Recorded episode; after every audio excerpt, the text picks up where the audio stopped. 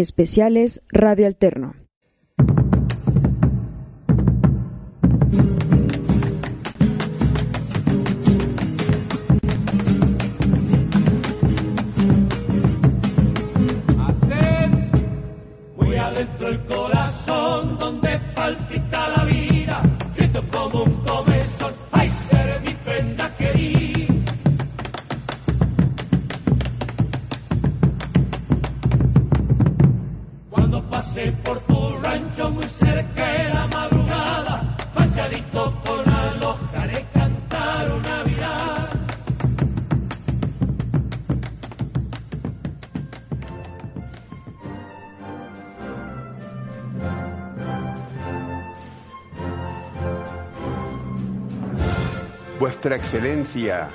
Señor Virrey José Fernando de Abascal y Sousa, Virrey de todo el Perú y del Alto Perú, vengo a rendiros a usted este informe final de este año de 1809 de nuestro Señor Jesucristo.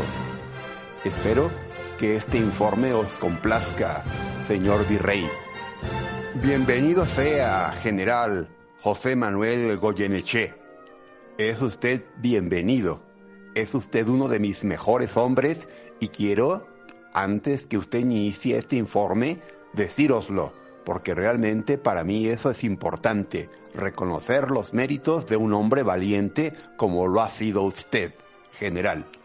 Y sobre todo fiel a España. Es muy importante en estos momentos críticos. Usted sabe perfectamente, general, que España, nuestra amada patria, está siendo invadida por los franceses de ese señor Napoleón Bonaparte. En estos momentos difíciles es precisamente cuando nosotros, acá en las tierras americanas, tenemos que imponer el orden y no permitir bajo ninguna circunstancia que individuos revoltosos agiten las aguas y saquen provecho de esta situación.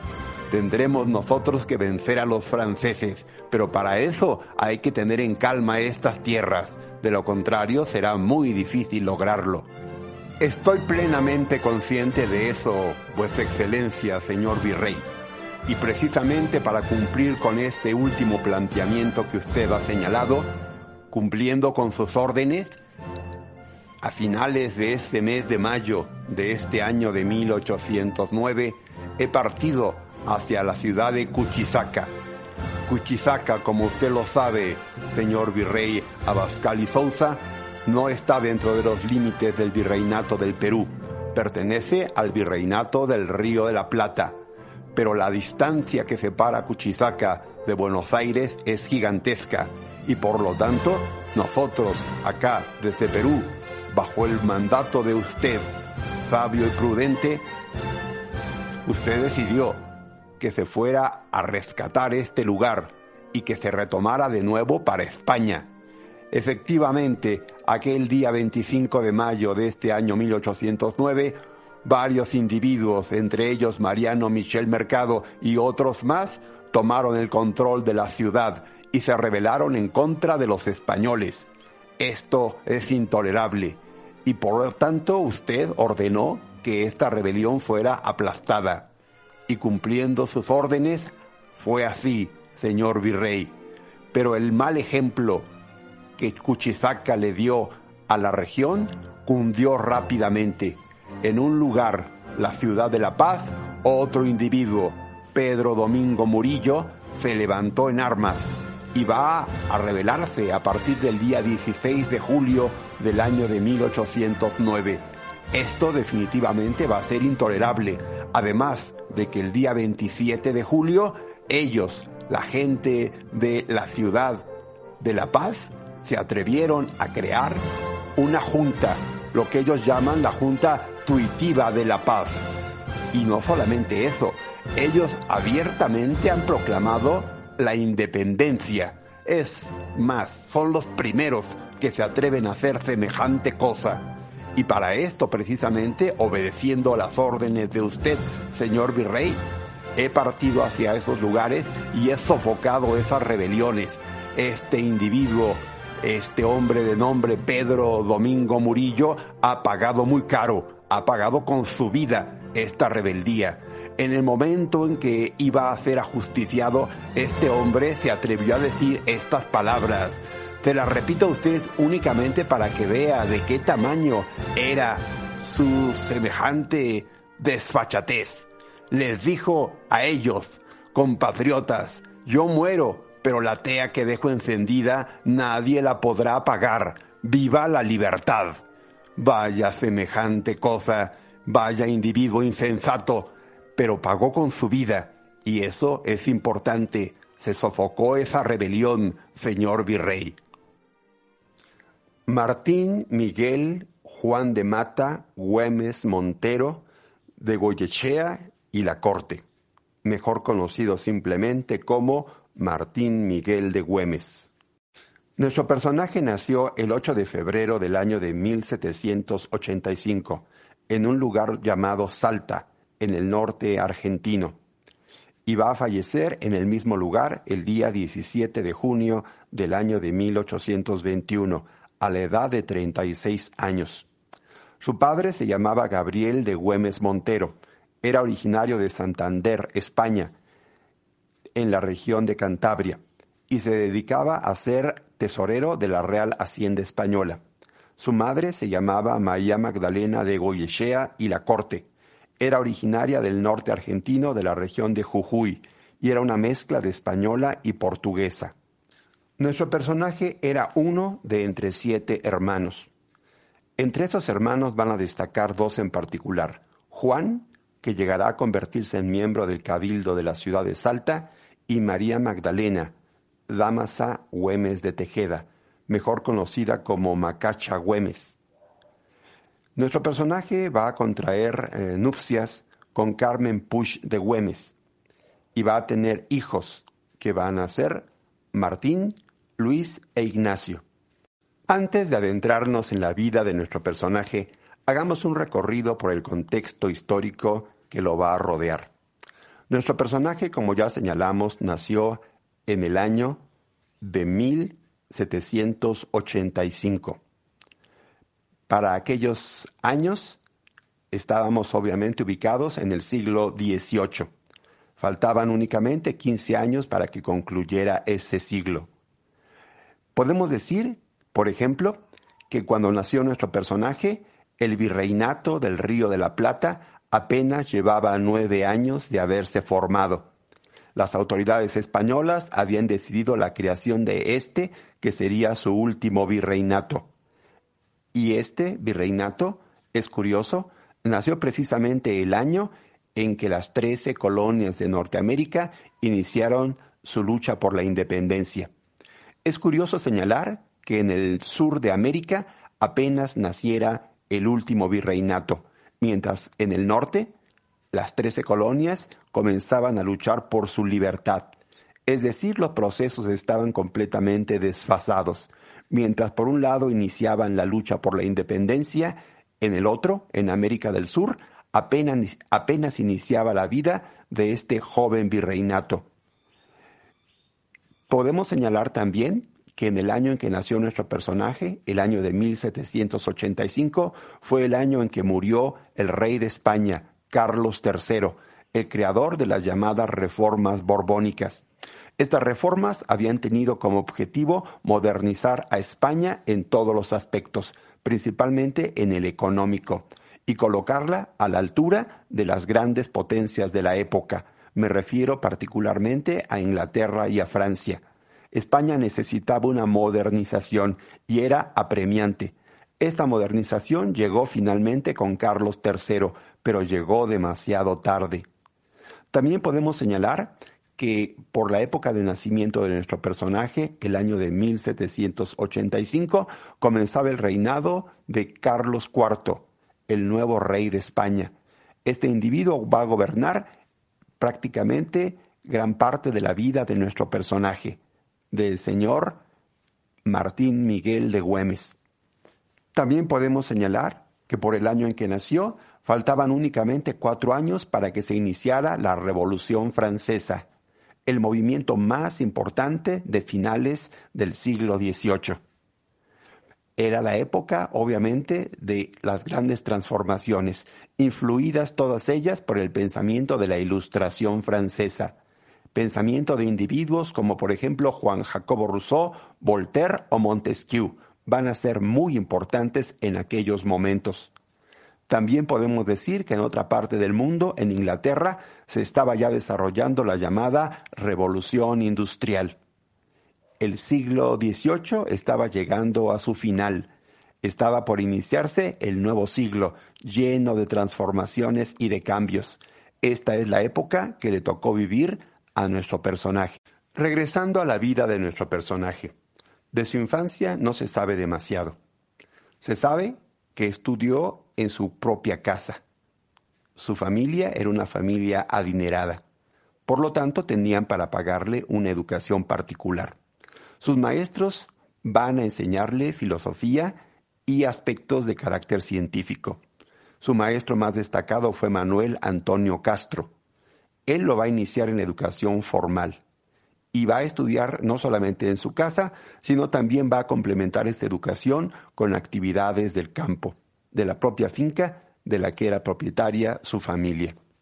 A los 14 años lo tenemos ya alistándose en el regimiento fijo de infantería, es decir, va a entrar al ejército, y lo van a enviar al cuartel en Buenos Aires.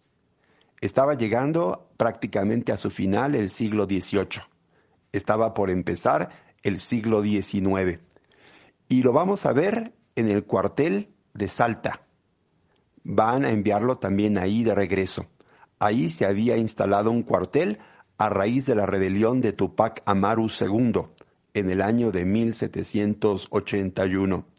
Es curioso señalar que el virreinato del Río de la Plata, del cual formaba parte la región de Salta, va a tener una íntima conexión con el llamado Alto Perú y el virreinato del Río de la Plata llevaba apenas seis años de existencia cuando la rebelión que se dio en el Alto Perú de ese personaje llamado Tupac Amaru II obligó a las autoridades del Río de la Plata a fundar una guarnición en la ciudad de Salta. Esto habla de esta íntima conexión que existe entre el norte argentino y el Alto Perú. Esto va a ser muy importante en la vida de nuestro personaje, del señor Martín Miguel de Güemes. A nuestro personaje lo van a enviar nuevamente a la ciudad de Buenos Aires. El virrey del Río de la Plata, el señor Rafael de Sobremonte, tenía miedo de que los ingleses decidieran apoderarse de la ciudad de Buenos Aires. Estos temores no eran infundados. Efectivamente, los ingleses van a atacar la ciudad de Montevideo y la ciudad de Buenos Aires en el año de 1806.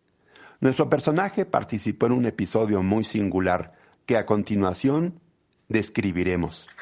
Señor de Güemes, le tengo noticias extrañas. Uno de los barcos de los ingleses ha encallado. El río ha tenido bajamar y definitivamente el barco está atorado. Ahí está, prácticamente enfrente de nosotros. Usted diga qué hacemos. Pues nos apoderaremos del navío. Prepare todo para una carga de caballería. Yo le voy a dar la orden para el inicio del ataque. Pero señor, atacar un barco, eso sería una locura. Ellos tienen cañones. Nos pueden destruir simplemente con algunos disparos que ellos realicen. Sería una locura. Mire, yo sé lo que hago. Atacaremos y nos apoderaremos de ese navío. No permitiremos que los ingleses sigan atacando Buenos Aires. A la orden, señor de Güemes. Estaremos listos para la carga de caballería. ¡A la carga! Adelante, adelante. Tomemos la embarcación. Rodémosla por completo. No podrán ellos defenderse más de nosotros. Ataquemos, ataquemos. Coloquen escalinatas. Subamos. Tomemos el barco. Adelante, adelante. Sí, señor de Güemes. Lo haremos. Adelante, adelante. Adelante, tengan cuidado con esos disparos. El cañón es muy importante que estén ustedes fuera del alcance. Entre más se aproximen, menos daño nos podrá hacer. Adelante, carguemos sobre él. El barco está totalmente rodeado, señor de Güemes. Los tenemos ya, bajo el fuego de nuestros disparos. No podrán resistir demasiado tiempo, señor de Güemes. Los tenemos ya completamente rodeados. Es cuestión de minutos que ellos tengan que rendirse. Usted da las indicaciones. Muy bien, continuamos la carga. Tendrán que rendirse. Adelante, subamos al barco, subamos. Señor de Güemes, nosotros queremos rendirnos. Esta embarcación, el Justin, quiere entregar las armas. No rendimos, no rendimos. La participación de nuestro personaje en las actividades militares va a continuar. Él va a estar presente en la época de la segunda defensa de la ciudad de Buenos Aires del ataque de Inglaterra. Los ingleses finalmente fueron derrotados. La gente criolla de la ciudad de Buenos Aires se organizó y los va a derrotar. Ellos también van a nombrar a su propia autoridad, el señor Santiago Liniers. Esto significa que los habitantes de la ciudad de Buenos Aires estaban desconociendo a la persona que habían puesto las autoridades españolas y estaban nombrando a su propio representante. ¿Esto por qué lo van a hacer de esta manera? Pues simplemente los habitantes de Buenos Aires han perdido la confianza en que España los sepa defender y se han dado cuenta que ellos mismos, ellos solos, se pueden defender y lo han hecho exitosamente, derrotando a los ingleses. Esa situación, sin embargo, va a transformarse. Los españoles van a colocar de nuevo a una autoridad, a un virrey. Van a colocar al señor Baltasar Hidalgo de Cisneros como autoridad de nuevo en el virreinato del Río de la Plata. Pero todo esto se va a transformar con la llegada de la llamada Revolución de Mayo. El día 18 de mayo del año de 1810, los criollos de la ciudad de Buenos Aires deciden que ya no quieren obedecer al último virrey, a Baltasar Hidalgo de Cisneros, y lo van a reemplazar. Y ellos van a colocar la primera junta de gobierno, que después se transformará en una junta provisional y que va a gobernar en nombre de Fernando VII. Esto transforma por completo la situación y deja de existir el virreinato del Río de la Plata como tal, y nace lo que se va a conocer como las Provincias Unidas del Río de la Plata. Pero volvamos a la vida de nuestro personaje, Martín Miguel de Güemes. Él, en el año de 1807, sufrió la muerte de su señor padre. Posteriormente, había pedido un permiso en el año de 1808 para regresar a su ciudad natal, a Salta, y le había sido concedido. En el año de 1808 lo vemos figurando en Salta como cadete del Regimiento de Infantería y teniente del Cuerpo de Granaderos de Liniers, que había sido creado a propósito de la invasión de los ingleses a la ciudad de Buenos Aires. Cuando llegó la Revolución de Mayo de 1810, nuestro personaje eh, Martín Miguel de Güemes se va a adherir al nuevo gobierno es decir, él va a ser partidario de la independencia. El primer gobierno independiente va a crear lo que se conoce como el Ejército del Norte y va a organizar una primera expedición auxiliadora al Alto Perú. ¿De qué se trata esto? Pues simplemente que las nuevas autoridades de las Provincias Unidas del Río de la Plata se dan perfecta cuenta de que su existencia depende de que los españoles no vuelvan a reconquistar el río de la Plata. Y el mayor peligro viene precisamente de la región del Alto Perú, porque precisamente en el virreinato del Perú es donde los ejércitos españoles son más poderosos, y desde ahí los españoles pueden enviar ejércitos que reconquisten el río de la Plata. Por lo tanto, es importantísimo el apoderarse de la región del Alto Perú y defender la frontera norte de las Provincias Unidas del Río de la Plata. Para esto, el nuevo gobierno va a crear el Ejército del Norte y lo va a poner a cargo de un individuo de apellido Castelli. Él tiene la orden de apoderarse de la región del Alto Perú. Y precisamente ahí se va a implicar nuestro personaje, Martín Miguel de Güemes. Güemes, como integrante del Ejército del Norte, fue puesto al mando de un escuadrón gaucho en la quebrada de Humahuaca, esto en la región actual de Jujuy. Y esta, esta tropa también tiene que tener el control de los valles de Tarija y de Lipes. Todos estos lugares son estratégicos para que los realistas, las tropas de los españoles, no puedan tener comunicación con los contrarrevolucionarios de la región del Alto Perú. Sobreviene una batalla, la batalla de Suipacha, el 7 de noviembre del año de 1810, y nuestro personaje, el señor Martín Miguel de Güemes, es pieza decisiva en el único triunfo que tuvo el ejército auxiliador del norte. Posteriormente va a venir la batalla de Huaki. El señor Castelli es derrotado por las tropas españolas el 19 de junio del año de 1811. Y a partir de aquel momento todo va a cambiar.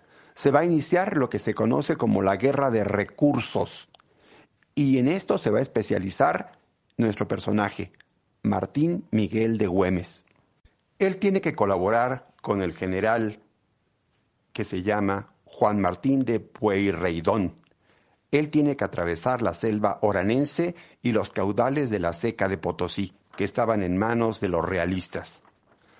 Nuestro personaje va a estar a las órdenes de Eutoquio Díaz Vélez, y el 18 de enero del año de 1812 van a recuperar la importante ciudad de Tarija. Esta ciudad había sido ocupada por partidarios del virrey del Perú, el señor Abascal.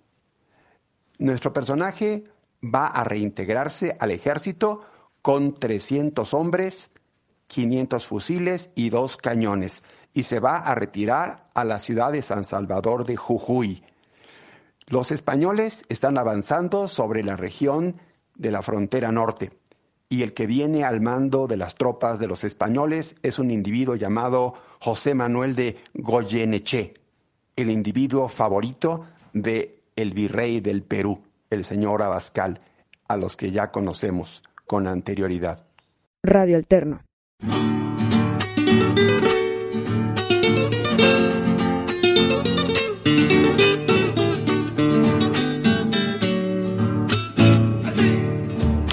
La sangre montonera sobre la algarroba fermenta llamando a la carga despierta. El clarín de una baguala, llamando a la carga despierta. Avanzando el escuadrón, viene repechando a la muerte. Enancado en las tacuaras, se oye el grito de los jinetes. Se oye el grito de los jinetes. Samba montonera llevaron con el coraje de Güemes la sangre de la victoria. Derraman en coplas al pasar. El llanto de tus heridas, un pañuelito secará.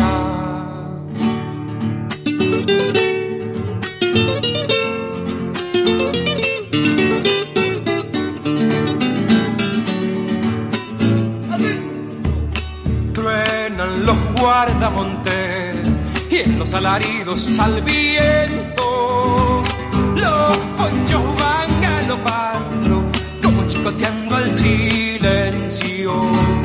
Los ponchos van galopando como chicoteando al silencio. Samba que el tiempo dejó llena de laureles prendidos, volviéndose polvareda galopes tendidos, volviéndose polvareda sobre los galopes tendidos.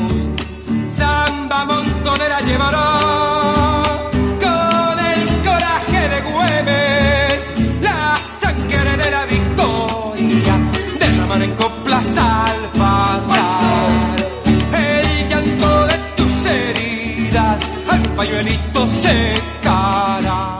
La derrota de la batalla de Huaki va a ser un duro golpe para las provincias unidas del Río de la Plata y va a tener consecuencias. Estas van a ser la destitución del general Castelli como jefe del ejército norte y va a ser nombrado una persona que se llamaba Juan Martín de Pueyrredón. Este hombre, sin embargo, tampoco va a durar mucho en el cargo. Va a ser sustituido y lo va a hacer por un hombre que es el general Manuel Belgrano. Este individuo va a ser nombrado por el primer triunvirato como jefe del ejército norte. Esto va a encontrar a nuestro personaje, al señor Martín Miguel de Güemes, defendiendo la frontera norte. Pero la acción de nuestro personaje bajo el mando de Belgrano no va a ser muy larga. El señor Güemes va a ser destituido de su cargo y enviado a la ciudad de Buenos Aires. El motivo es un asunto de indisciplina, indisciplina de los oficiales que estaban bajo las órdenes del señor de Güemes. Hubo un conflicto de mujeres y este conflicto de mujeres se dio entre los oficiales que tenían que obedecer al señor Güemes. Él fue sancionado. Y al ser enviado a Buenos Aires, esto parecía más bien un castigo que un ascenso. Así va a estar la situación. En la ciudad de Buenos Aires, el señor Güemes forma parte del Estado Mayor General. Quiere decir que está directamente ligado a las acciones del Ejército Auxiliador del Norte. Todo esto no va a durar demasiado tiempo. El señor Manuel Belgrano es derrotado. Primero, en la batalla de Vilcapugio, el primero de octubre del año de 1813 por las tropas españolas, y vuelve a ser derrotado el día 14 de noviembre del año de 1813, ahora en la batalla de Ayohuma. Este fue un verdadero desastre para las tropas de Belgrano. Este lugar de Ayohuma, en lengua quechua, significa cabeza de muerto. Y efectivamente, va a ser una gran derrota para las provincias unidas del Río de la Plata. La libertad que se había obtenido hasta ese momento estaba en grave peligro. Y obviamente el señor Manuel Belgrano va a ser destituido de su puesto. A raíz de la derrota de Vilcapugio, en la ciudad de Buenos Aires se va a dar una revolución, la del 8 de octubre del año de 1812. La va a encabezar un hombre llamado José de San Martín y va a caer el primer triunvirato. Va a nacer el segundo triunvirato. Este segundo triunvirato va a nombrar precisamente a José de San Martín como jefe del ejército del norte, después de que el señor Manuel Belgrano vuelve a ser derrotado en la ya citada batalla de Ayohuma. Después de Ayohuma, Manuel Belgrano se tiene que retirar y su lugar lo va a ocupar precisamente este hombre, José de San Martín. Él va a recibir el mando del ejército del norte de manos del propio Belgrano. Se van a entrevistar en un lugar, en un lugar llamado la posta de Yostato. Ahí le es entregado el mando al señor José de San Martín, de este ejército del norte. El general José de San Martín va a ascender a nuestro personaje, al señor Güemes, al puesto de teniente coronel de las divisiones de caballería del Ejército del Norte y le va a comisionar el mando de la vanguardia en reemplazo de un hombre llamado Manuel Dorrego. Este individuo había sido retirado del lugar que ocupaba y esto había sido por una cuestión de indisciplina. Se le va a encomendar al señor Güemes que él se encargue de la defensa de la región del norte, en particular de la avanzada que va a ir por el río Pasaje o llamado Río del Juramento. En este lugar el señor Manuel Belgrano, tiempo atrás, había detenido a sus ejércitos y los había hecho jurar que defenderían a la Asamblea del año 13 y también a la bandera nacional. El señor Güemes va a ser el encargado de la defensa de la región de Salta, que está en el Valle del Lerma. Él va a trabajar con otras personas y va a iniciar lo que se conoce como la Guerra Gaucha. Sus colaboradores más importantes van a ser el señor Luis Burela, Apolonio Sarabia, José Ignacio Gorriti y Pablo de la Torre. Todos ellos van a comenzar a armar esto que se conoce precisamente como la guerra gaucha. ¿En qué consiste la guerra gaucha? La guerra gaucha no es otra cosa más que la guerra de guerrillas. Es enfrentar a las tropas de los españoles no con un ejército regular, sino a través de acciones guerrilleras. Es decir, atacarlos y retroceder, atacarlos y retroceder. No brindarles batalla continua, sino en forma intermitente, debilitarlos poco a poco. Y para eso se necesitaba la colaboración completa de la población. Y la población de la región de Salta va a ofrecerse gustosa para realizar esta labor. Y va a compenetrarse enormemente con el señor de Güemes. Va a resultar una forma diferente. Esta nueva forma de guerra, la guerra gaucha, es una continuidad o continuación, como le querramos llamar, de la llamada guerra de recursos. Eso significa que se va a pelear con lo que se tenga, no esperar nada del gobierno, es decir, de la ciudad de Buenos Aires, sino enfrentarlos de la manera que se puede en ese instante, y así se va a hacer. El objetivo de la guerra gaucha es detener el avance de los ejércitos españoles. Estos, al mando del general Joaquín de la Pezuela, comenzaban a avanzar sobre la región de la frontera norte de las Provincias Unidas del Río de la Plata, y esto ponía en peligro la libertad que se había logrado. Se va a crear una nueva estrategia. Esto va a ser una tercera expedición auxiliadora del Alto Perú. Y ahora se le va a dar el mando a otra persona que va a ocupar el lugar del señor José de San Martín. Esta persona va a ser el señor José Rondú. Este hombre va a ser el nuevo jefe del ejército del norte. En la relación que existe entre nuestro personaje y el nuevo jefe del ejército del norte, va a ser en un principio una buena relación.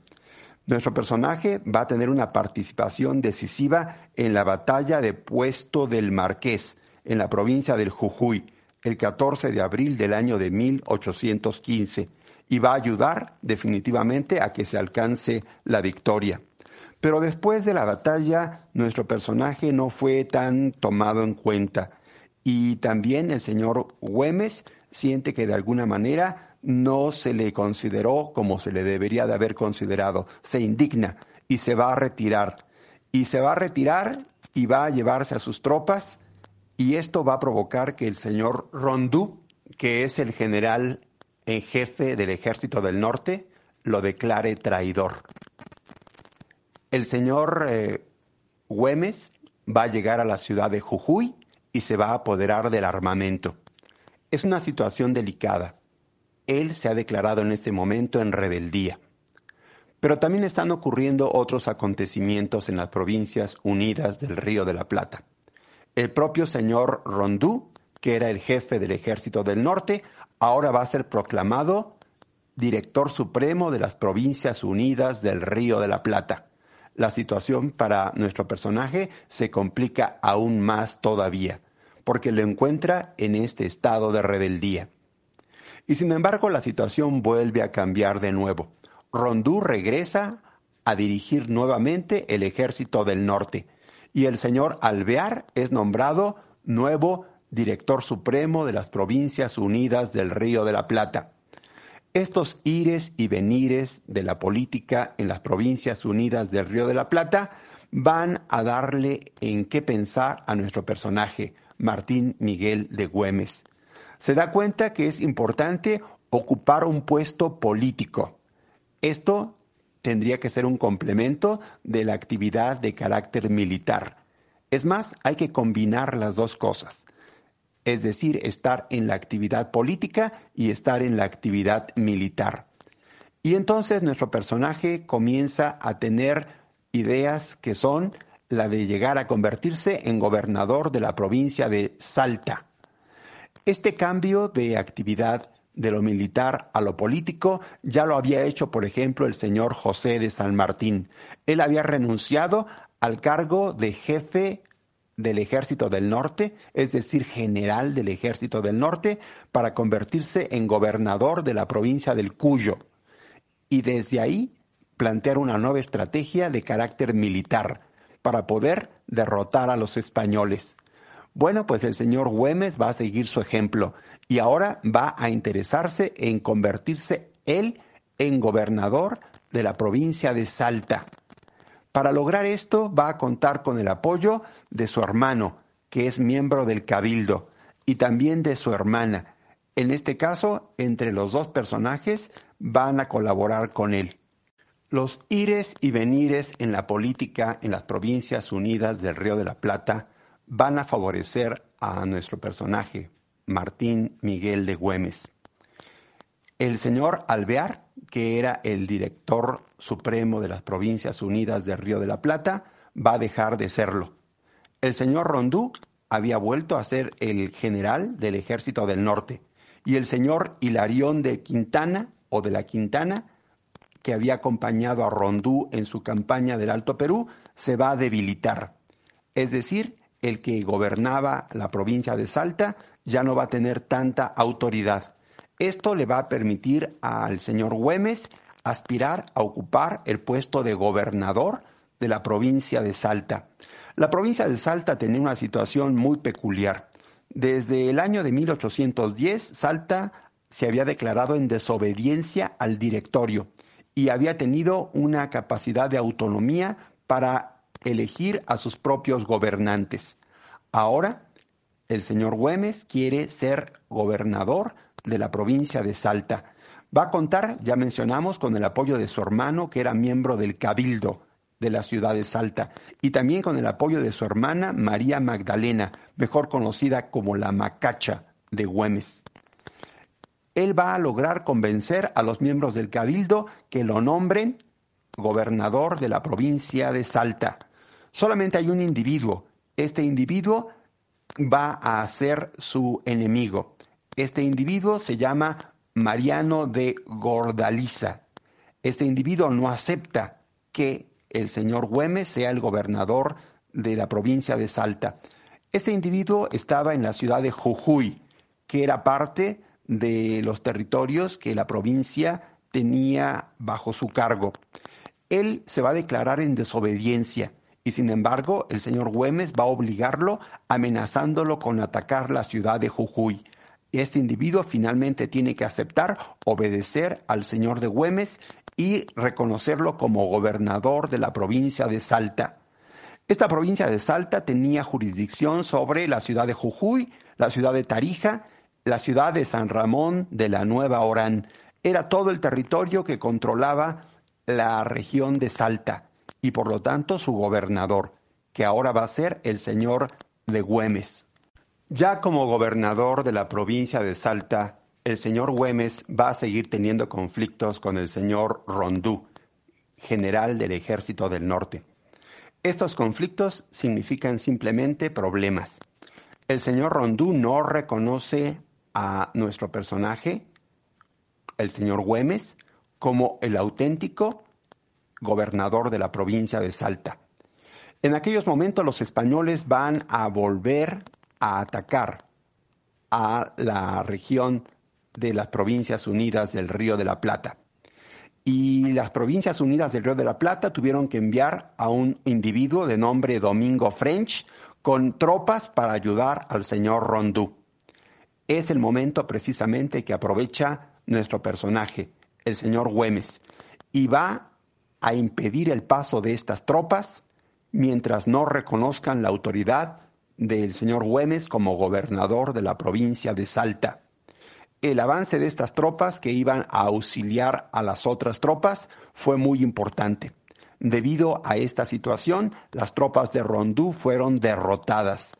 Esto ocurrió en la batalla de Sipe Sipe, el 29 de noviembre del año de 1815. Finalmente, el señor Domingo French y el señor Rondú tuvieron que reconocer la autoridad que tenía nuestro personaje el señor Güemes como gobernador de la provincia de Salta. Y las tropas de Domingo French finalmente llegan a auxiliar a Rondú, pero ya era demasiado tarde, se había perdido la batalla. Esto va a significar la pérdida definitiva del Alto Perú para las provincias unidas del Río de la Plata.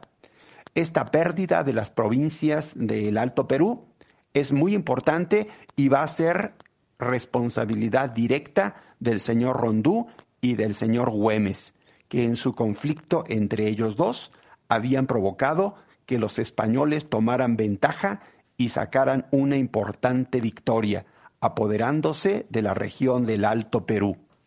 El conflicto entre Rondú y el señor Güemes continúa. El señor Rondú, desde la ciudad de Jujuy, va a atacar la ciudad de Salta y la va a ocupar. Pero Güemes, gracias a la ayuda del teniente gobernador Gordaliza, logra recuperar la ciudad y derrotar a Rondú. Este finalmente tiene que reconocerlo como gobernador de la provincia de Salta y encargado de la defensa de la frontera noreste. Es decir, va a ser el que va a tener que detener el avance de las tropas españolas. Se va a firmar el pacto de Cerillos entre Rondú y el señor Güemes. Van a continuar los cambios en la política de las Provincias Unidas del Río de la Plata. El señor Manuel Belgrano nuevamente es nombrado general del Ejército del Norte y el señor Juan Martín Pueyrredón es nombrado jefe del directorio. Estas nuevas situaciones van a generar que el señor Güemes pueda ejercer el cargo de gobernador de la provincia de Salta. Esto va a favorecer la declaración de independencia que se hizo el día 9 de julio del año de 1816 en la ciudad de San Miguel de Tucumán. Ahora sí quedaba ya establecido firmemente. El señor Güemes sería el encargado de defender la frontera norte. Esta misión no va a ser nada fácil. Los españoles están empeñados en que tienen que reconquistar las provincias unidas del Río de la Plata y van a planear atacar esta región. El encargado de defenderla es Güemes. Va a haber diferentes intentos de los españoles por atacar a esta región. El primero de ellos va a ser el de José de la Serna Hinojosa. Va a estar al frente de 5.000 veteranos soldados españoles y van a salir desde la ciudad de Lima y tienen como propósito ocupar Tarija, Jujuy, Salta, Cerillos y todo lo que es Rosario de Lerma, es decir, toda la región norte de las Provincias Unidas del Río de la Plata. Esto, obviamente, tiene que impedirlo el señor Güemes. Él va a ocupar la quebrada de Humahuaca y desde ahí va a tratar de impedir que exista contacto entre las tropas españolas y sus bases que están en el Alto Perú. Esto va a ser muy importante. Se va a dar el combate de San Pedrito y en este lugar el señor Güemes logra una importante victoria y él va a participar también a través del hostigamiento a las tropas españolas con un grupo que se llama las partidas gauchas. Finalmente lograron detener aquel primer ataque aquel intento de reconquista de los españoles. Pero le va a venir un segundo ataque a esta región por parte de las tropas españolas. Ahora el general Pedro Antonio Olañeta es el encargado de dirigir este ataque. Este individuo va a capturar al segundo hombre importante de confianza del señor Güemes. Este individuo va a ser el general Juan José Feliciano Alejo Fernández este individuo va a ser prisionero. Esto, sin embargo, no va a detener al señor Güemes en su combate en contra de los españoles. Esta situación va a permitir que se inicie en plenitud la llamada guerra gaucha. La gente común y corriente va a apoyar al ejército a través de actividades como el espionaje, el de ser mensajeros, el de tender emboscadas y el de atacar a la retaguardia de los españoles y dejarlos sin víveres, sin aprovisionamientos. Esto será muy importante. Hay que señalar también que el gobernador de Salta, el señor Güemes, no va a contar con el apoyo económico del directorio y que siempre va a tener que resolver sus asuntos él mismo, resolverlo por propia cuenta. Esta parte es muy importante.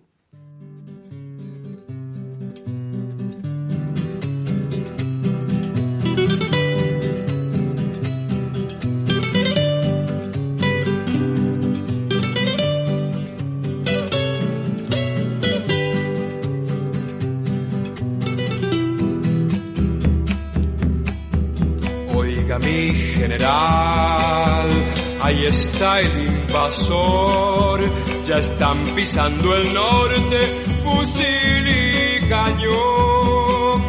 Tome el poncho señor, aquí está su alazán, cuando usted lo disponga, los vamos a parar. Oiga mi general, el gaucha que la montonera, se apresta a pelear, con tacuaras no más, para ellos bastará. Si nos tocan la patria, nadie quedará.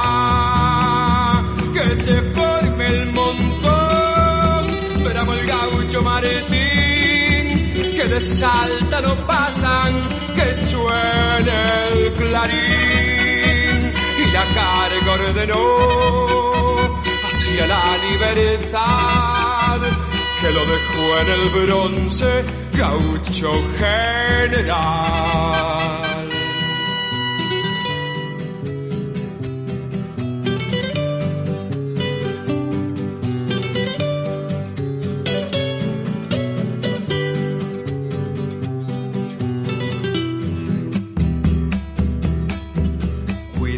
General, que las balas ya son aguijones de muerte buscando el valor. Hay cañones allá y cien lanzas aquí, pero un grito en la sangre, la patria o morir. Oiga mi general, ya se van, no los ve, las espaldas vencidas de orgullo y poder. Oiga al pueblo cantar, son coplas para usted.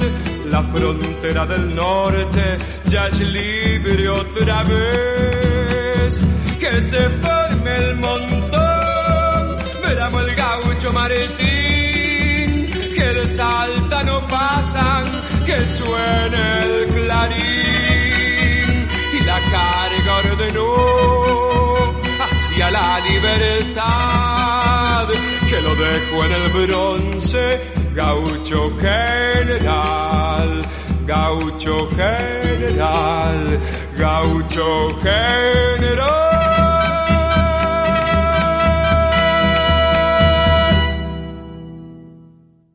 Especiales Radio Alterno.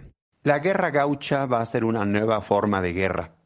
Esta guerra, dirigida por el señor Güemes, consiste en que la población apoya total y absolutamente a la causa de la independencia y va a hacer todo lo que esté en sus manos por perjudicar el avance de los españoles. Por ejemplo, cuando los españoles llegaban a un lugar, toda la población de ese lugar evacuaba el lugar. Y no solamente eso, se llevaban a sus animales y el producto de su cosecha si es que ya estaba listo para ser llevado con ellos, para no dejarles absolutamente nada a los españoles. Y si la cosecha no estaba lista, había que quemarla, había que perderla. Simplemente el asunto era no favorecer a los españoles. Esta política es definitivamente una política que arruina a la población de Salta y sin embargo la población prefiere vivir en la ruina, la ruina económica, a favorecer a las tropas españolas.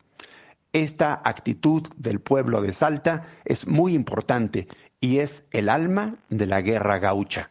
La guerra que se libra por parte de los gauchos de Güemes es una guerra total y se va a extender a un amplio territorio, a toda la región de Salta y la región de Tarija, e inclusive más allá de los Andes, en el desierto de Atacama.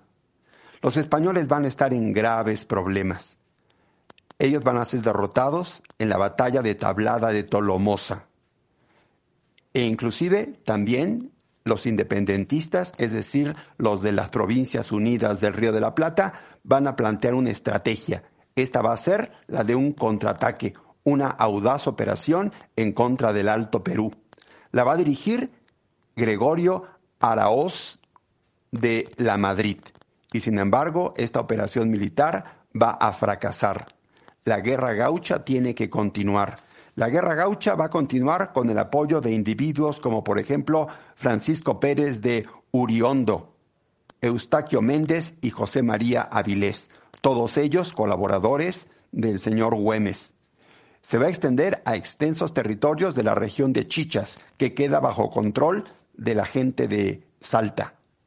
La guerra total que se libra en el norte de las provincias unidas del Río de la Plata es muy importante. Esos inicios del año de 1817 fueron muy significativos. El señor José de San Martín, a partir del día 9 de enero del año de 1817, con un numeroso ejército, va a cruzar la cordillera de los Andes y va a terminar ese cruce el día 8 de febrero del año de 1817, atacando a las tropas españolas en la batalla de Chacabuco y derrotándolos por completo.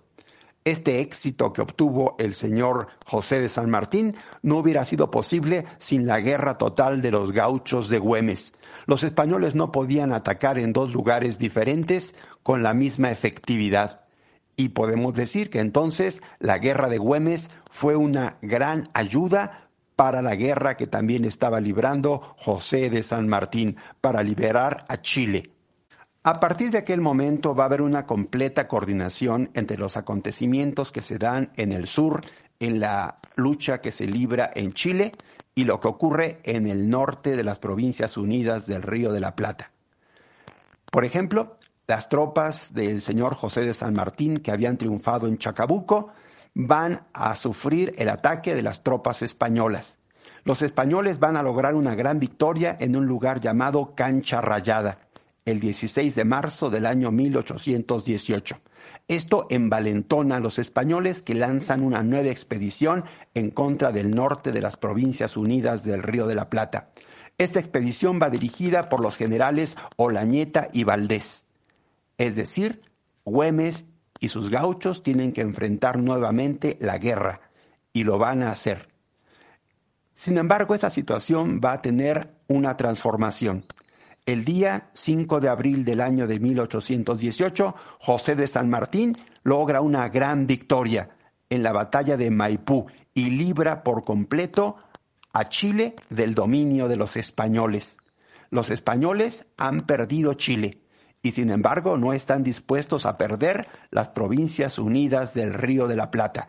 Y en el año de 1819 vuelven a lanzar una nueva invasión, ahora comandada por Olañeta, esta situación la tiene que enfrentar Güemes y sus gauchos, que tienen que enfrentar nuevamente a los españoles. Los españoles no van a quitar el dedo del renglón y en el año de 1820 vuelven a lanzar una quinta invasión en contra del norte de las provincias unidas del Río de la Plata. Ahora la comanda el segundo del general Serna, Juan Ramírez Orozco. Él va a avanzar con 6.500 soldados sobre las ciudades de Salta y de Jujuy. Esto es obviamente nuevamente la guerra y la tienen que enfrentar los gauchos de Güemes. El general José de San Martín comprendía perfectamente la importancia de la guerra gaucha. Sabía que era muy importante que la gente de Güemes tuviera ocupados a los españoles. Y es más, de alguna manera, el señor Güemes le cubría la espalda al señor San Martín. San Martín, a la hora en que pensó que había que liberar a Perú, va a convencer al gobierno de Chile de crear una expedición liberadora del Perú. Y los chilenos van a financiar barcos de guerra que van a llevar a un numeroso ejército a liberar Perú. Pero para poder liberar Perú hay que tener a los españoles lejanos de la capital, de la ciudad de Lima y quien se tiene que encargar de esto va a ser precisamente Güemes y sus gauchos. Ellos van a tener que atacar a los españoles en el norte para mantenerlos lejos y ocupados. Es decir, es una misión muy importante que le va a asignar el señor San Martín a Güemes. Lo va a nombrar general en jefe del ejército de observación, así lo van a llamar. El general Güemes y sus gauchos tendrán que atacar a los españoles y tenerlos en problemas. Esta es la misión que tiene el señor Güemes, para que el señor San Martín pueda ocupar Lima, la capital del virreinato del Perú. Y lo va a lograr. Y lo logró gracias a la gente de Güemes, a los gauchos de Güemes. Los éxitos de la guerra gaucha, es decir, la guerra de Güemes, tienen su motivo en que había una perfecta organización de estas tropas. Güemes había creado un cuerpo llamado División Infernal de Gauchos de Línea. Era un grupo de valerosos soldados que enfrentaban en la primer línea de batalla a los españoles. También estas tropas de Güemes tenían una organización muy bien estructurada. Podemos decir que existían cuadros de Estado Mayor y esos cuadros estaban bien organizados. Colaboradores como Fernández Campero, Pérez de Uriondo también se hacía cargo, él era coronel y responsable de la región de Tarija. Manuel Arias, que era coronel, estaba a cargo de la región de Orán. José María Pérez de Urdininea, él provenía de los ejércitos del norte y se encargaba de la región de Humahuaca. Domingo Arenas, que era coronel, se encargaba de la región de Perico. Eustoquio Medina, que era teniente coronel, se encargaba de la región del Río Negro. Igual que también Ignacio Gorrotti, Pablo Latorre, José Antonio Rojas, todos ellos peleaban con sus soldados en una línea que se llamaba la línea del pasaje. Era una región muy extensa, de más de 700 kilómetros, en toda la región de Jujuy hasta el Nuevo Orán. Toda esa era, la región que ellos, los gauchos de Güemes, controlaban y estaban perfectamente compenetrados con la población civil, es decir, la gente del pueblo los ayudaba y los apoyaba en todo, inclusive haciendo sacrificios extraordinarios de su propia vida y sus propiedades y sus bienes y su bienestar. Radio Alterno.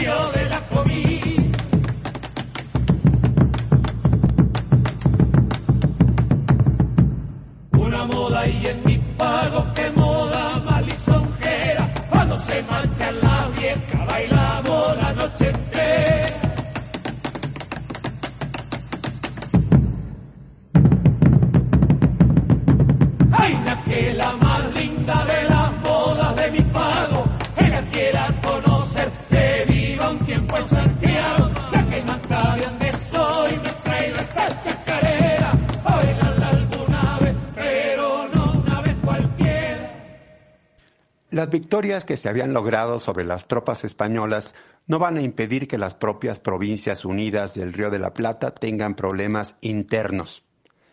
En el año de 1821, el gobernador de Santiago del Estero, Juan Felipe Ibarra, le pide auxilio a Güemes. Y esto para enfrentar el ataque de la gente de Tucumán. La gente de Tucumán está invadiendo la provincia de Santiago del Estero esto significa simplemente que hay conflicto. Hay conflicto entre los propios argentinos. Estos conflictos internos van a necesitar la atención de Güemes. Güemes va a enviar a el señor que se llama Heredia y a otro de apellido Ibarra a enfrentar esta situación. Pero van a ser derrotados por el tucumano Manuel Arias en compañía de Abraham González, que derrotan a la gente que envió el señor Güemes. Esto se va a dar en la batalla de Rincón de Marlopa, el 3 de abril. Y sin embargo, posteriormente, las tropas de Güemes, los salteños, enfrentan nuevamente a las tropas de sus enemigos y las van a derrotar. Sin embargo, estos asuntos de conflicto entre las propias provincias van a llevar a una mala situación. Algunas de esas provincias, como Tucumán, se habían proclamado repúblicas autónomas y esto terminó en una situación en la que en el mes de agosto va a desaparecer esta República de Tucumán y va a volver a formar parte de las Provincias Unidas del Río de la Plata. Sin embargo, los españoles ven la posibilidad de aprovechar estos conflictos entre los propios habitantes de las Provincias Unidas del Río de la Plata. Y el general Pedro Antonio Olañeta prepara una conspiración. La propia gente de la ciudad de Salta, los que son enemigos del señor Güemes, van a preparar su caída del gobierno y van a preparar algo que se conoce como la revolución del comercio. Van a desconocer la autoridad de Güemes. Güemes había estado en ausencia por enfrentar los conflictos con las otras provincias y cuando regresa se encuentra con que ya no tiene la autoridad. Él va a volver a tomarla nuevamente y va a perdonar a aquellos que conspiraron en su contra. Él va a formar un partido que se llama Patria Vieja y sus enemigos un partido que es el llamado Patria Nueva. Estos conflictos son constantes y obviamente van a desgastar al propio Güemes. Y los españoles lo van a aprovechar. Los españoles preparan una sexta invasión en contra de las provincias unidas del Río de la Plata. El general Pedro Antonio Olañeta nuevamente va camino a Salta, a tomarla, a ocuparla y la va a atacar. Está en marcha la sexta invasión de los españoles en contra de las provincias unidas del Río de la Plata. La noche del 6 de junio del año de 1821, Valdés ocupa Salta y Güemes tiene que salir de la ciudad y combatir fuera de ella. Una bala va a ser blanco en Güemes y va a herirlo de gravedad. Sus ayudantes lo van a retirar del campo de batalla. Él va a ser atendido y enterados los españoles de que está herido, van a buscarlo y le van a ofrecer que si él acepta que se deje de atacar a los españoles, él podrá ser trasladado a Buenos Aires y atendido por los médicos de manera adecuada. El señor Güemes llama a todo su Estado Mayor y les hace jurar que por ningún motivo aceptarán ningún tipo de negociación con los españoles y ellos van a jurarle en su lecho de muerte que no van a hacer ninguna negociación con los españoles. Esto es un acto muy importante de patriotismo tanto de la gente de Güemes como del propio Güemes. Güemes finalmente va a morir el día 17 de junio del año de 1821, a la edad de 36 años. Es el único general que va a caer en esta guerra del norte de las Provincias Unidas del Río de la Plata. Va a ser el único individuo que va a pagar con su vida teniendo la categoría de general. Pero van a ser miles y miles de individuos de Salta y de toda la región aledaña los que también ofrendaron su vida en esta lucha en contra de los españoles. No quiero terminar de hablar del señor Güemes sin mencionar un aspecto importante de su vida personal. Él contrajo matrimonio exactamente poco tiempo después de ocupar el cargo de gobernador de la provincia de Salta. Su pareja fue Carmen Puch. A lo largo de su unión matrimonial tuvieron tres hijos, Martín, Luis e Ignacio. A la muerte de nuestro personaje, el señor Martín Miguel de Güemes, ella, que era muy joven, tenía apenas 25 años de edad, cuando supo de su muerte, se encerró en su casa y se dejó morir de hambre. Y murió poco tiempo después, a la edad precisamente de 25 años. Es muestra de un amor profundo por su pareja, por nuestro personaje.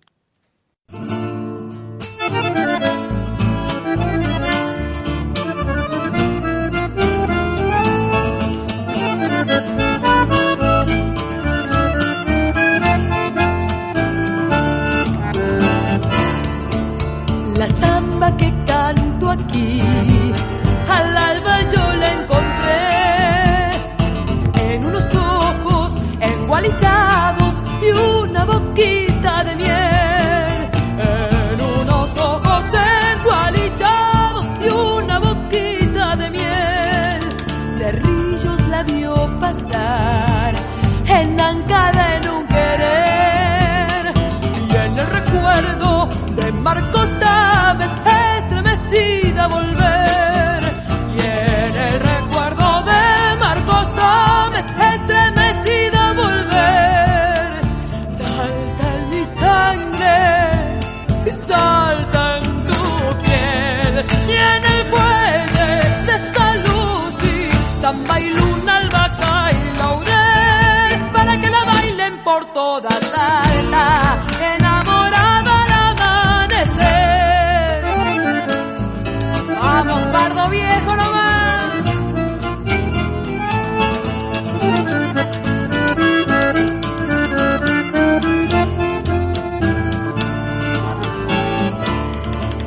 Desnuda en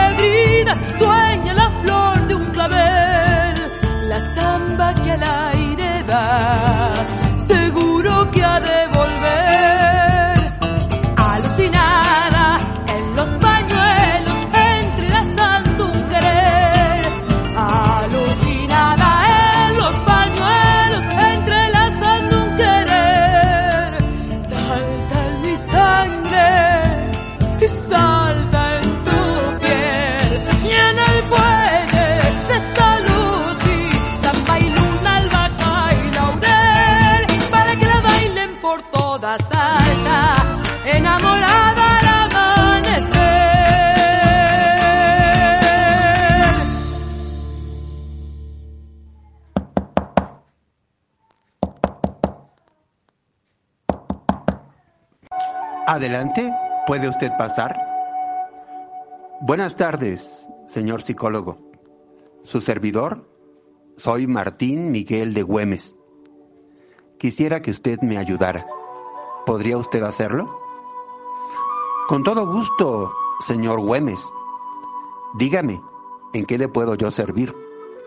Su servidor, Héctor Gerardo Navarrete Colín. Estoy a sus órdenes para poder apoyarlo. Dígame, ¿qué le pasa?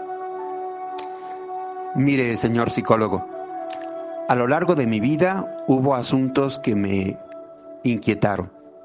Uno de ellos, el que mucha gente consideraba que yo era un cobarde.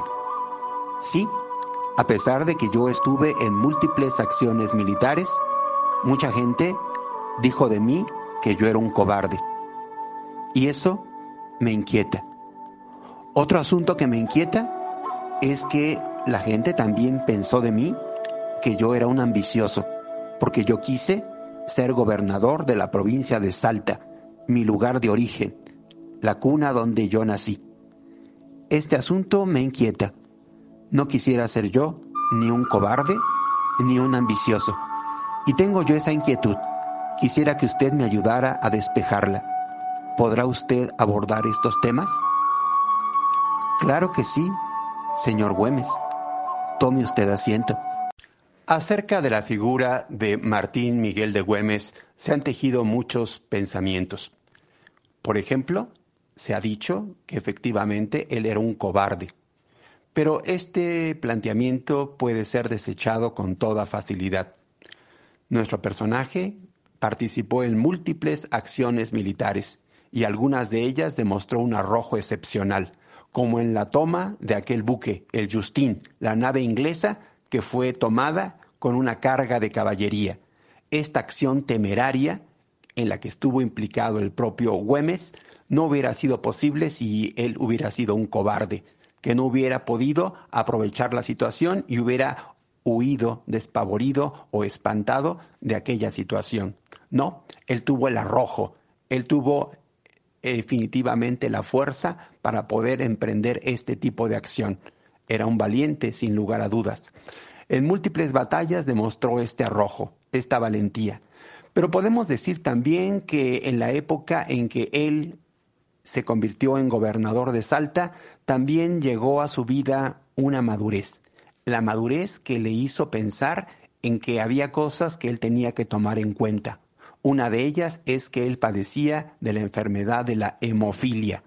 Cualquier herida podía hacer que su vida corriera riesgo y que se desangrara sin poderlo detener por ningún motivo. Esto obviamente eh, era muy difícil de enfrentarse. Él ante esta enfermedad de la cual él definitivamente no podía encontrar una cura o una solución en aquellas situaciones, él se vio ante la necesidad de ya no acudir al campo de batalla, y por eso lo van a llamar cobarde. Pero no lo fue.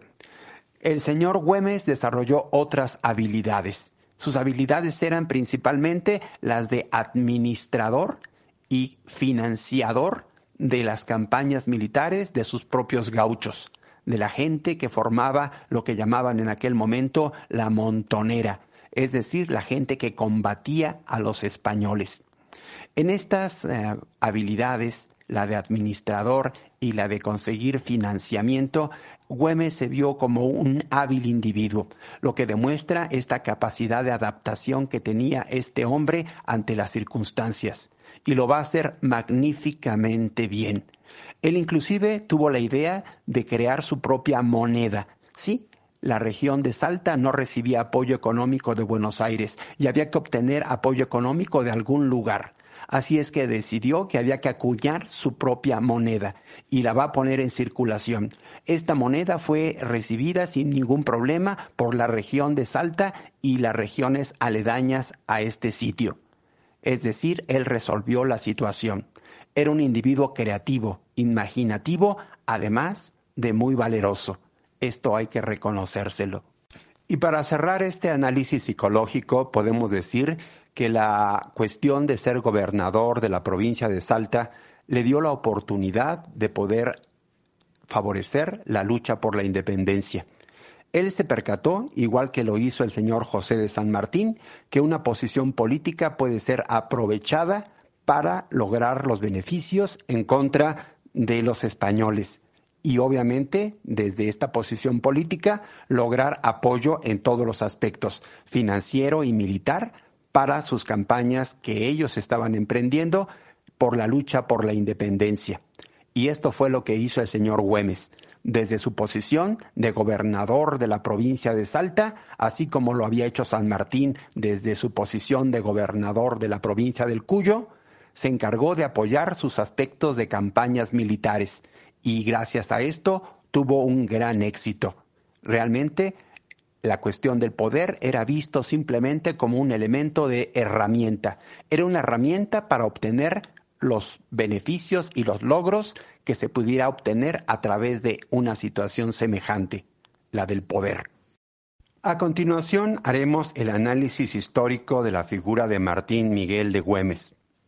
Este individuo, que era un individuo de finales del siglo XVIII, puesto que él nació 15 años antes de que terminara este siglo, es un individuo influido por las ideas de la Ilustración francesa.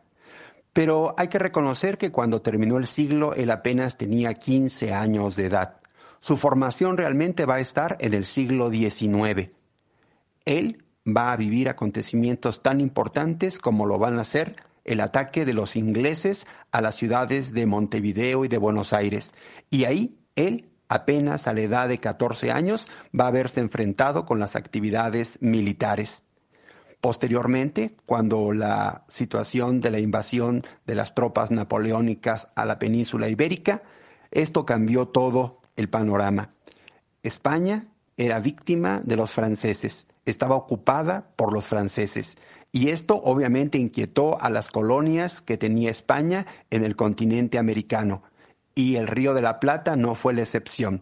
El virreinato del Río de la Plata va a rebelarse en contra de las autoridades españolas. Los criollos de Buenos Aires se dieron cuenta desde la época de la invasión de los ingleses que ellos podían defenderse por ellos mismos y lo van a hacer. Y posteriormente, cuando los franceses se apoderan de España, también los habitantes de Buenos Aires, los criollos, van a decidir que ellos pueden manejarse por sí mismos y van a liberarse de alguna manera del poderío de España, pero no van a proclamar por completo su independencia, van a declararse fieles al rey Fernando VII y van a proclamar que no van a aceptar la autoridad de Napoleón Bonaparte y que ellos van a luchar por su propia autonomía, por su propia independencia. Los españoles peninsulares no estuvieron dispuestos nunca a aceptar este asunto de la independencia del Río de la Plata, y menos cuando se creó la nación llamada Provincias Unidas del Río de la Plata. Esto definitivamente va a llevar a la guerra. Y en esta guerra se va a comprometer buena parte de la vida de nuestro personaje, Martín Miguel de Güemes. Él va a desempeñar un papel muy importante. Él va a estar combatiendo a los españoles en la frontera norte, es decir, en la frontera del Alto Perú. Y todas sus acciones militares van a estar en esta región. Él va a ser el creador de la llamada Guerra Gaucha o Guerra Montonera esto es una nueva forma de combate, es una forma de combate guerrillero. Los españoles habían experimentado con la guerra de guerrillas en contra del propio Napoleón Bonaparte en su propio territorio, en España, pero no se esperaban que en el continente americano un individuo como Güemes implementara este mismo tipo de guerra en contra de los españoles. Los éxitos de Güemes fueron notables. Podemos decir que las campañas militares que emprendió posteriormente el señor José de San Martín tuvieron el respaldo de la guerra de guerrillas de los gauchos de Güemes y que sin ella no hubiera sido posible lograr todo lo que se logró. Definitivamente, en el proceso de independencia de las Provincias Unidas del Río de la Plata, la participación de los gauchos de Martín Miguel Güemes fue fundamental, muy importante. Después Güemes se vio también envuelto en los propios conflictos que tenían las provincias unidas del Río de la Plata. Estos conflictos fueron muchos y no se resolvieron de inmediato. Va a ser triste para nuestro personaje el verse envuelto en estas situaciones y sin embargo lo tuvo que sobrellevar. Finalmente, en la sexta invasión de los españoles a las tierras de las Provincias Unidas del Río de la Plata, nuestro personaje va a morir víctima de un disparo hecho por los españoles. Ahí van a terminar los días de nuestro personaje, Martín Miguel de Güemes. Solo antes de cerrar el programa, podría decir que nuestro personaje, el señor Güemes, es el mejor ejemplo de lo que fue la situación de los criollos en el continente americano bajo la dominación española. Ellos finalmente se rebelaron y quisieron su propia patria y entregaron su vida luchando por ella. Así fue la vida del señor Güemes y va finalmente a morir luchando por ella, luchando por su patria. Así terminó el señor Miguel Martín de Güemes. Adentro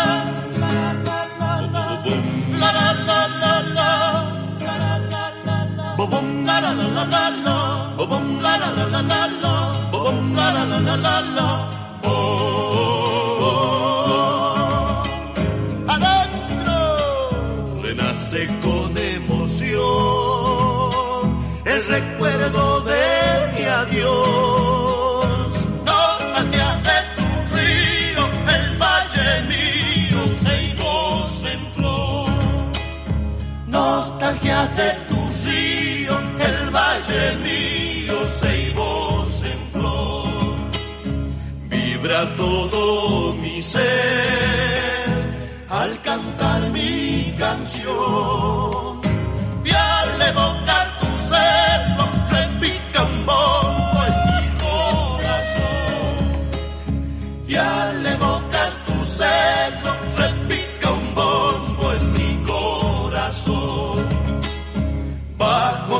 Cielo estaré, salta cuna de mi ser. Como en aquellos tiempos cuando era chango, quiero se volver. acaba y sentir en el aire aromas de albahaca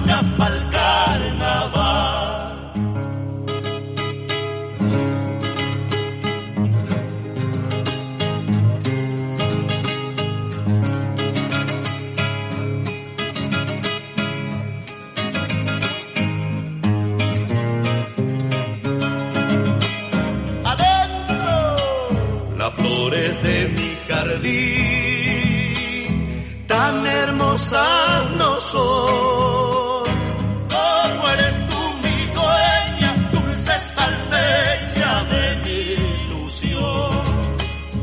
Como eres tú mi dueña dulce salteña de mi ilusión. Si pudiera volar como el libre zorzal